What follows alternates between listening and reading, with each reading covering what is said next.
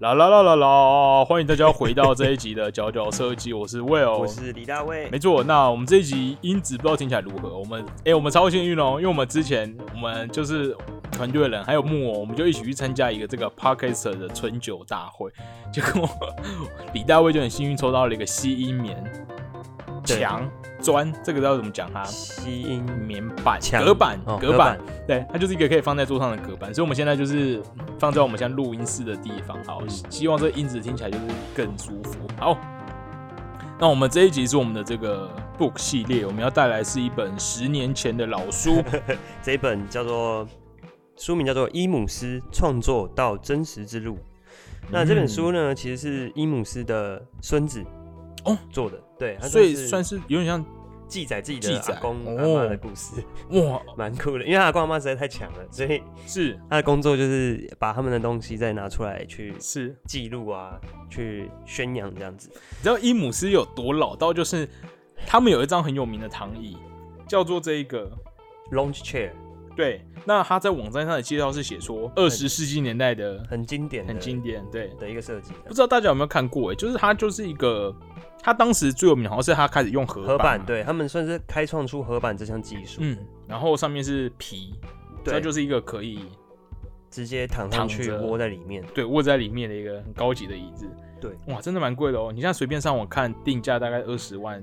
超过二十万，嗯，嗯，好，讲到这个椅子，其实我之前还跟他有一段，应该说还蛮亲近的一个经验，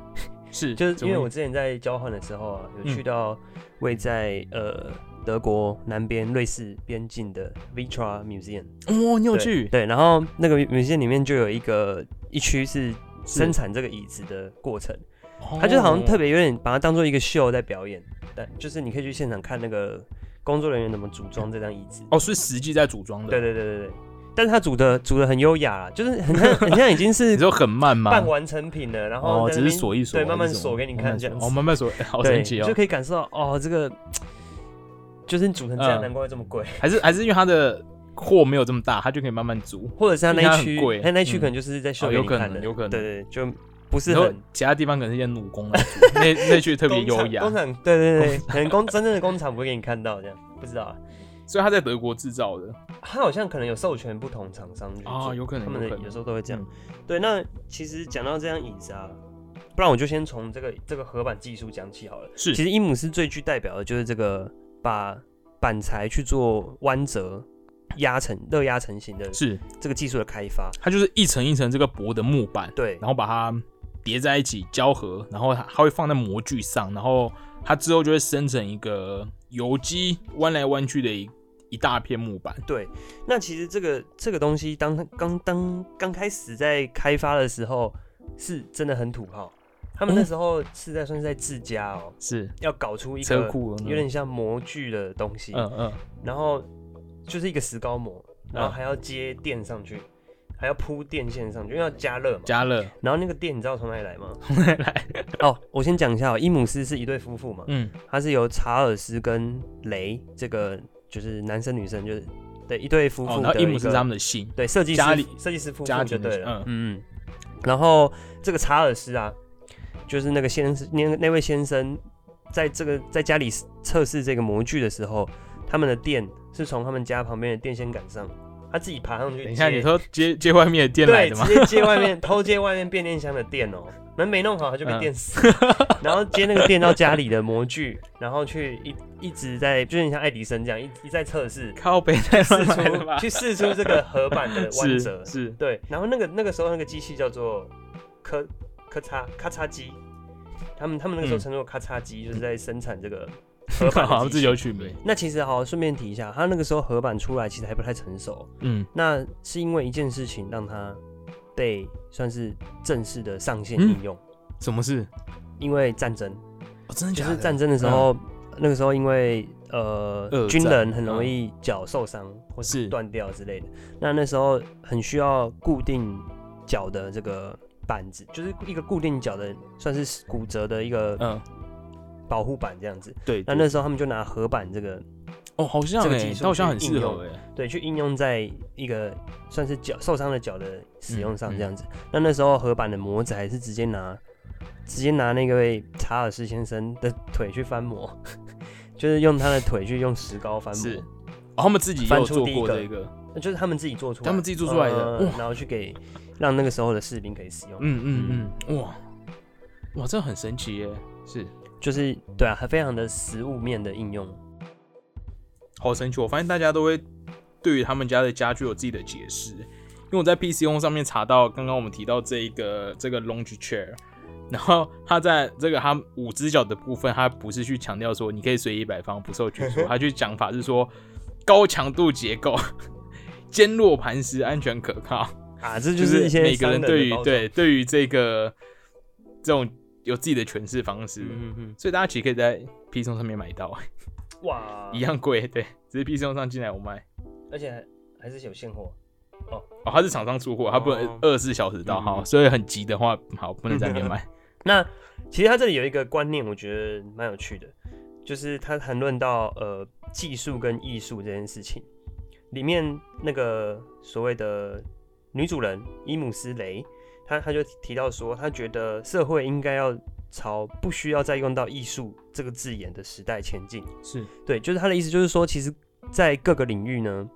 应该都要有那种，可能就是艺术的心吧。就是说，你把任何的技艺啊做到极致，就会是艺术。那其实都应该要有这样的心态去面对，呃，生活中的事情，就是技术做到一个极致就变艺术了的那个状态。对，就是一个他们对于所谓工艺开发的这个观念是这样子。那其实这一张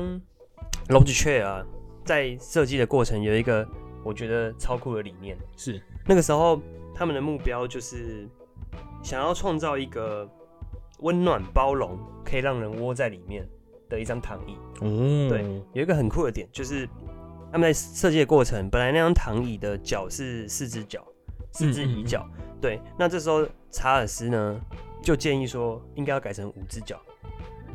为什么要改成五只脚呢？因为四只脚的话会让人想要去，四只脚的话就会让人去想说，是不是有放对方向？嗯嗯嗯，对这件事情，我觉得超厉害的，就是他，嗯，今天如果说你想要把让人感觉放松这个感觉做成一个实体化的产品，我想大概就是注重这样的细节，是。就是说你今天哦，连放的时候你都对会很随意，对，你可以很随意的自然的放它，那你其实使用者可能也不会去注意到它到底五只还是四只脚，是可是你今天做成五只脚的时候，它就是可以很自然的去放，你不会去 care 说，哎、到底有没有摆正这样子。对我觉得这个点真的是很细腻啦，然后很很大师级的一个一个一个一个一笔就对了。那那个时候在试打样的时候啊，他们就有一个朋友上去试做，是，那就看了，就在读那个剧本，就读读一个剧本这样子。然后过了一阵子，查尔斯再回来的时候，发现那个朋友就睡着了。太惊人了，对 他的意思就是说，当他发现他朋友睡着的时候，他就觉得嗯，这个椅子就对了，哇，就是达到了他的目标。啊 是所以我觉得这张椅子大家有机会啊，嗯不知道应该可以去一些家具店，还是可以有机会做到，是，嗯，看有没有办法成功睡着。 然后现在回到这个查尔斯，回到这个设计师们本人的这个一些价值观，就是其实，在书的一开始啊，就是这位孙子，就是书的作者，他就有提到他的阿公，提到他算是描述他阿公的这个价值理念，然后我觉得蛮有趣、很生活化的的两个案例。第一个就是呢，有一次作者本人他小时候要去参加那个户外，就是算户外教学，要去海边。那那时候他需要一台相机去记录。那这位阿公，这位很爱拍照的阿公，就给他了一，就另外买了一台比较便宜的相机借给他，嗯让他去拍照。那主要是担心说，哎、若不小心弄坏的话，就很可惜这样子。那另外一个案例呢是，这个这个作者的妈妈小时候五岁的时候，还是一个小女孩的时候呢，她在她很喜欢她想要画画，那呃她她在画画的时候，居然就随意拿起了这个阿公的雕毛笔，就那时候非常顶级的，就是画画笔就对了，嗯，那那她就随意的。拿那些画笔起来作画，这样子。那有些人就会问说：“你怎么给一个五岁的小女孩这么高级的毛笔？嗯去去去做花，如果他弄坏怎么办？那这个时候他的阿那个那位阿公就是所谓的查尔斯，他就说呃，就算是五岁的小孩，也应该要让他从小就知道珍惜手边器具的这个心态。嗯对，那其实这两个案例就是显现出说，身为一个设计师，他对于价值判断的适切性，就今天在什么地方该呃用什么样的器具，看重一个物件的价值本身呢、啊，就是他今天并不是说呃永远都是要用最贵的最好，嗯而是嗯说最适合的才是最好的。对，我觉得这这两个很生活化的例子，其实可以看出这位设计师的一个一个观念这样子。这今天之所以会选这本书啊，是其实是因为因为我本身做家具，算是在做家具设计，然后我想说，哎，看一下这个家具界的始祖，他们就是代表性人物，他们做的家具怎么样？结果没想到整本看下来，我发现是大部分的比例其实很多都不是家具，你知道吗？你说他做过的东这西，这对夫妇啊，嗯里面他们的很多的作品其哪实一类是啊策展跟影片。哦，对他们那个好像年代很偏艺术家的感觉，呃，对，但对有点像。然后他们那个年代其实比我想象的还要更多策展的的这个情况出现，是就是其实有点像我们现在一些呃设计师啊，都会办一些展览啊，或者是一些可能地方政府办的策展活动。然后他们那时候还是就是很国际的哦，那种个到印度去啊，到墨西哥去的那种跨国合作。谈到策展呢、啊有一个观念我觉得蛮酷的，就是是他们在讲教育展这件事情。教育展对，因为他们其实测了很多科学类、教育类的展览。哦，你说那种生活科对技科博馆，对对对对，没错，就是很科博馆的展览，但他们用什么样的方式去呈现？就是有点像是用设计的思维是去去去做全是科学，很酷。然后这个教育，他他谈到这个教育展有个理念，就是说他觉得教育展览的乐趣应该是来自于学习，而是不是设计师的包装，这才是达到教育的目的。我觉得这真的是有的设计师你在做展览的时候要谨记的，有些展览其实会太过设计感。嗯，就是你，嗯你嗯变成就是你，你然后只看到设计人、设计策展人的那个炫技，但是你那个本质其 实嗯很模糊。是对，那是他们其实，在那个年代就已经去强调这个教育教育目的是是来自那个学习。嗯他们有做了什么特别东西在里面有吗？他们有一个展览叫做数学展，是我他听起来其没有很有趣， 其实他们两个嗯做了很多很理性，因为理性科学的一些东西，就觉得哇，它到底是理，好像很像理工科的那种感觉。他们那个数学展的副标题是“数字以外的世界”，就是一般人想到数学，可能会想说啊，就一二三四五六对，加减乘除，但是他们这个展要强调的是，其实数学很大部分都跟这些数字没有关系，很大部分的数学的概念其实跟数字是是无关的。然后他在展览里面就呈现出很多，就是如何去视觉化数学，是很酷哦。它其中一个其实很像在逛科博馆，你有去过士林科博馆吗？很科学很教育很久以馆前，很久以前我去过，它那个科，它那个年代哦，它它它里面就有一个装置，嗯，就是从头上面就是一个墙一一面墙啊，然后是从上面有一堆数以千计的白色小球掉下，来，哦然嗯后下面有好几根透明的塑胶管，是然后是阵列排一个圆形状，对，然后就让那些球自由全部掉下来，嗯，然后自由坠落完之后，你会发现那些球的分布，因为有些球会掉到管子，有些球会掉到管子外，哦那你会发现在管子内的球呈现一个中型曲线，哦，真的这就假是的几？率。对他用这样去呈现几率这个概念，中型曲线，就是你知道中型曲线吗？我知道就中间高嗯低它就是一个自然现象，就是你球一堆球全部丢下来的时候，他们随机散步，但散步到最后，它就是一个球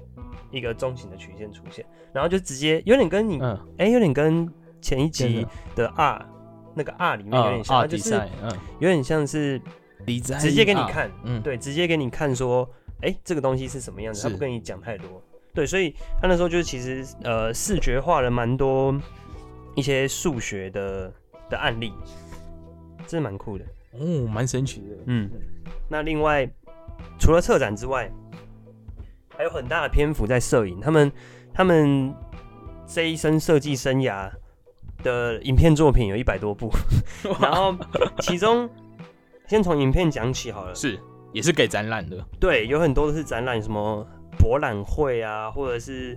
呃，或自己的创作，还有什么教育影片之类的。对，那那个时候有一个，我觉得魏友应该有看过，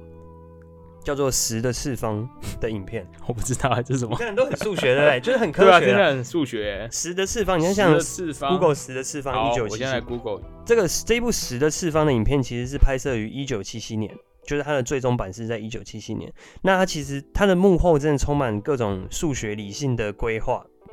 它在讲的就是整个，哎、你观算是观看的尺度吧，极微小到极大。那其实包含了他先从公园里的一对夫妻躺着，那一个俯视图，嗯，然后慢慢往往上，镜头往上升，然后每升十公尺，每升算是每上升呃十秒钟就增加十公尺平方的尺度，那就一一路升升升升到最后退到宇宙、地球外、宇宙外、银河系，在那个年代就觉得哇，真的很强。然后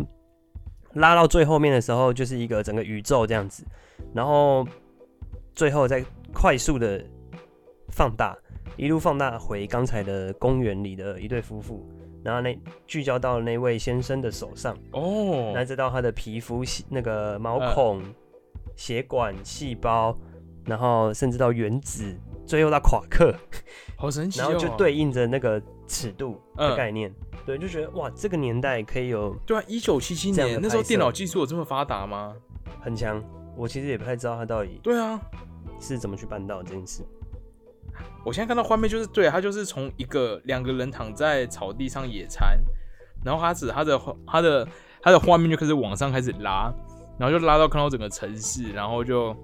看起来像 Google Earth，然然后后看到整个地球，对，更厉害的是，他其实为了银河系，达到这样的是一个画面哦，它其实背后去计缜密计算了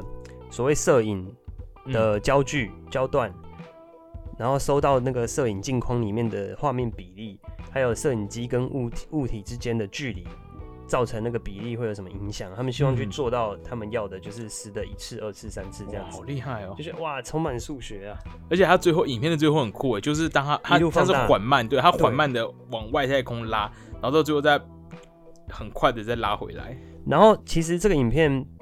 你没有听声音就已经很好看了，但对如果加上旁白的话，里面有几句旁白我觉得很有意思。是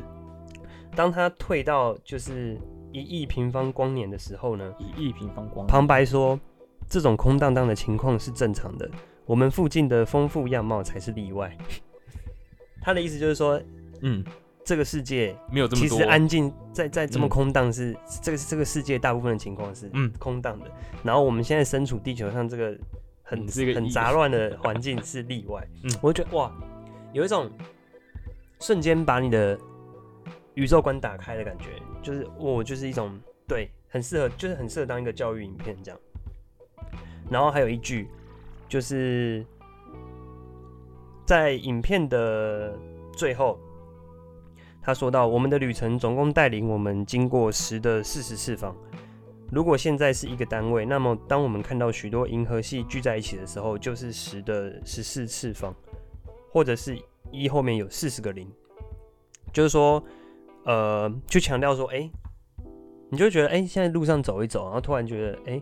这个世界好像就就感觉到自己很渺小了， 哦，就那种嗯忽近忽远的那是种渺小感。嗯，对，所以这个这影片一直到后来都还有被很多的课程啊、教育家拿去使用。这样，好，最后我要来分享一个关于摄影的，我觉得很棒的一个理念，可以一直提醒自己。是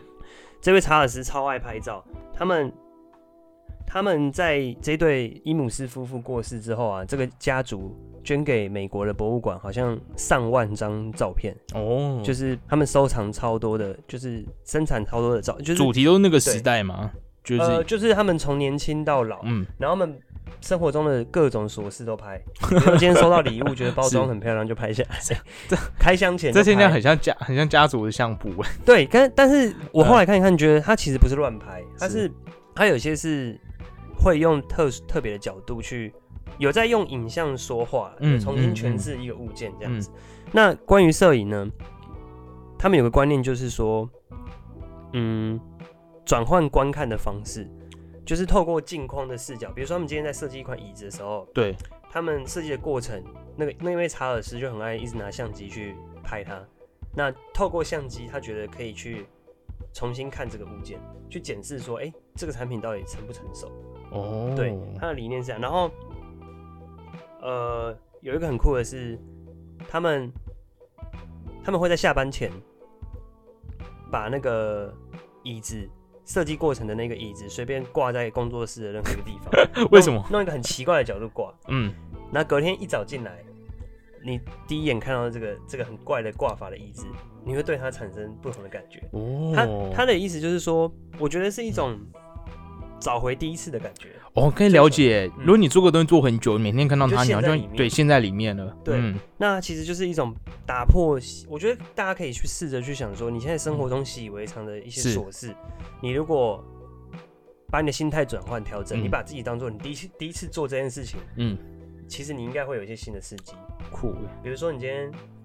比如对晒衣服的时候，晒衣服的时候，对，就是你那个衣架在撑那个衣领的时候，嗯哎、，你就想说，你平常可能就完全无脑的做这件事嘛。。对，那你今天可能晒一晒，你如果重新的去思考晒衣服，会不会你可以搞出一些哎，嗯嗯，蛮有趣的想法去改变晒衣服？这样，是我有听过一个理论，好像叫做不知道叫做红绿灯还是说什么灯的理论。它那个理论跟跟伊姆斯夫无关啦，不过它那个理论就是说，你每天帮自己设定一个颜色，哦然后你就疯狂的观察到这个颜色的物体。就例如说，好，我今天设定滤红镜色启，动，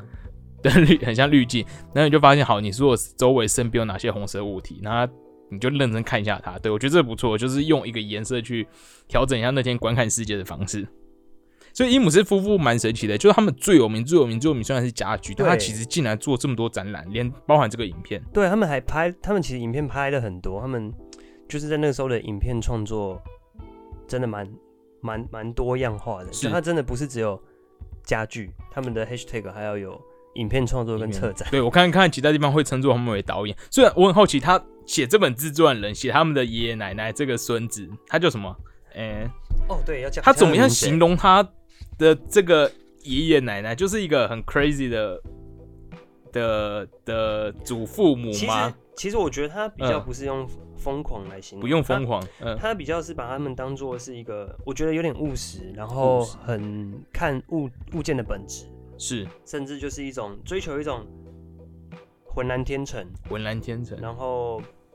嗯，算是其实跟我们的下一集先预告一下， 我柳们每宗集都在预告，柳宗理先生，是柳宗理先生是民意的代表，东就算是日本民意的一个推行这样子。那我觉得伊姆斯的观念其实跟柳宗理的民意有点像，他们都是一种就是本该如此，他们觉得物件呢、的诞生就是一个孕育出来的，嗯，那嗯是、应该是一种浑然天成，然后让人以为至始至终都不会改变，是一个超越时空的存在，而不是呃只追求当下的